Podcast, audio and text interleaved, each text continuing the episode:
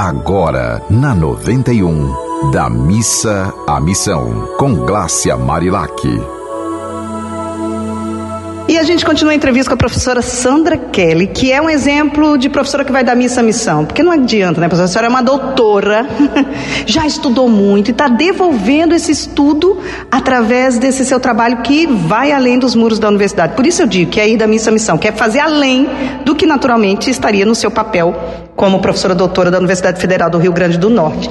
E aí, já tem dois projetos que a gente falou e agora tem um terceiro, me conta sobre ele. Isso mesmo, nós estamos instalando uma trilha interpretativa no campus de Caicó. O que é que acontece? Né? Nosso campus tem 10 hectares, fica numa região quase central da cidade, mas há 40 anos, quando ele foi instalado, era uma região preservada e parte dessa, dessa área continua preservada. Então, o que nós estamos fazendo é oportunizando aos visitantes conhecer um pouco da Caatinga, conhecer um pouco da nossa região, da dinâmica que acontece por lá, das plantas e dos animais, através dessa trilha, que se chama Trilha da Raposa, porque algumas famílias de, Raposa visitam o nosso campus, né? Então nós batizamos essa trilha Trilha da Raposa. E o visitante vai poder conhecer pelo menos 30 espécies da nossa vegetação, 30 espécies de árvores. Além de, de né, na medida que a gente possa explicar processo de disseminação de sementes, processos erosivos, a pressão antrópica que uma área dessa recebe por estar dentro da área urbana. Então é mais uma uma missão que a gente está é, desenvolvendo lá em Caicó. Professora, é uma missão grandiosa, até porque a caatinga, a gente sabe que, como a gente mesmo falou, por secar muito, né, por virar cinza, parece que não tem vida, e a sua exposição de passos já mostra o quanto tem vida na caatinga. E outra coisa que me, me chamou muita atenção é porque é um dos biomas que mais pode converter CO2. Né? Então, olha a importância da caatinga e é também um dos biomas mais ameaçados do planeta Terra. Então, assim, esse serviço também tem esse, essa intenção né, de conscientizar para a importância da preservação da caatinga. Isso mesmo, né? nosso objetivo principal é esse, é conscientizar para a preservação. Como você disse, é um bioma pouco protegido, né? um bioma onde há poucas unidades de conservação e nós precisamos mostrar à população como é importante, a necessidade de fazermos isso. Né? A nossa região é uma região que tem problemas de preservação, problemas de, de, vamos dizer assim, de agressões ao meio ambiente. Então a gente precisa estar atento, né? e à medida que a gente conhece, quanto mais a gente conhece, mais a gente cuida, e é isso que a gente faz lá na nossa trilha da Raposa. E interessante também as pessoas saberem que muita gente que mora em Natal acha que Natal, na região, né, na Grande Natal, não existe Caatinga. A Caatinga cobre quase 100% do território do Rio Grande do Norte, não é? Isso mesmo. Tem a região da Mata Atlântica e a Caatinga também ela não é homogênea, né? Existem particularidades. Nas regiões serranas ela é diferente, assim por diante, né?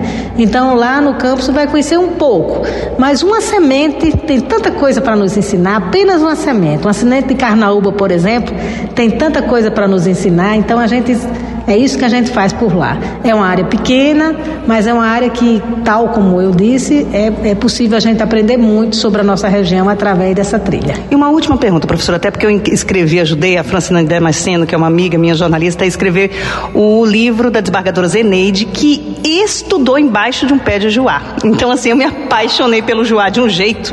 E eu queria que você me falasse um pouco do juazeiro, que é inspiração para tanto sertanejo, para tanta poesia e também para grandes grandes né, personalidades que estudaram embaixo de um pé de joá porque não tinham ar-condicionado dentro de casa e o joá era um ar-condicionado natural. É, o juazeiro é uma espécie que a gente diz assim, que é da mata ciliar, ou seja, ele é próprio das margens de rios, de riacho ele está sempre verde, né? Por ter uma copa fechada, bonita. É fonte de alimento, o fruto do joá é fonte de alimento. As cascas são utilizadas para vários fins, as, as folhas também. Por isso, essa nossa ligação com o juazeiro, né? Dadas as diferentes utilidades. E, de fato, namorar debaixo de um pé de juazeiro é mais agradável, né? Namorar, estudar, fazer o que quiser, né? Então, é isso. Ai, professor, muito obrigado. O Juazeiro vai dar missa missão também, como várias, né? A vegetação da Caatinga, que é forte. Tem uma poesia que eu escrevi, que eu vou terminar nosso programinha hoje com essa poesia, que fala muito do sertão, que diz assim: Aqui, seu moço, as flores marcam data para nascer, não. Nasce em qualquer estação. Nasce na seca, nasce na chuva, nasce no arder do sertão. Erguem o nada, surgem do tudo, fazem a vida florescer. Às vezes, do cimento até em dia bem cinzento, elas insistem em nascer.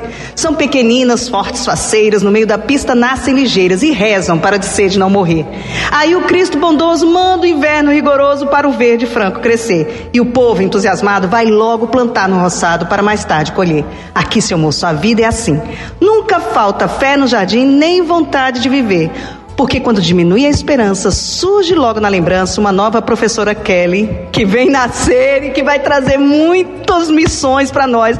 Muito obrigada, professor, professor, por compartilhar deste momento comigo neste planeta. E que outras professoras Kelly surjam e que possam também ser entrevistadas por mim, porque eu quero cada vez mais dar visibilidade a pessoas como você. Muito obrigada, gente. Continue aí nessa sintonia do amor. Você ouviu Da Missa à Missão, com Glácia Marilac.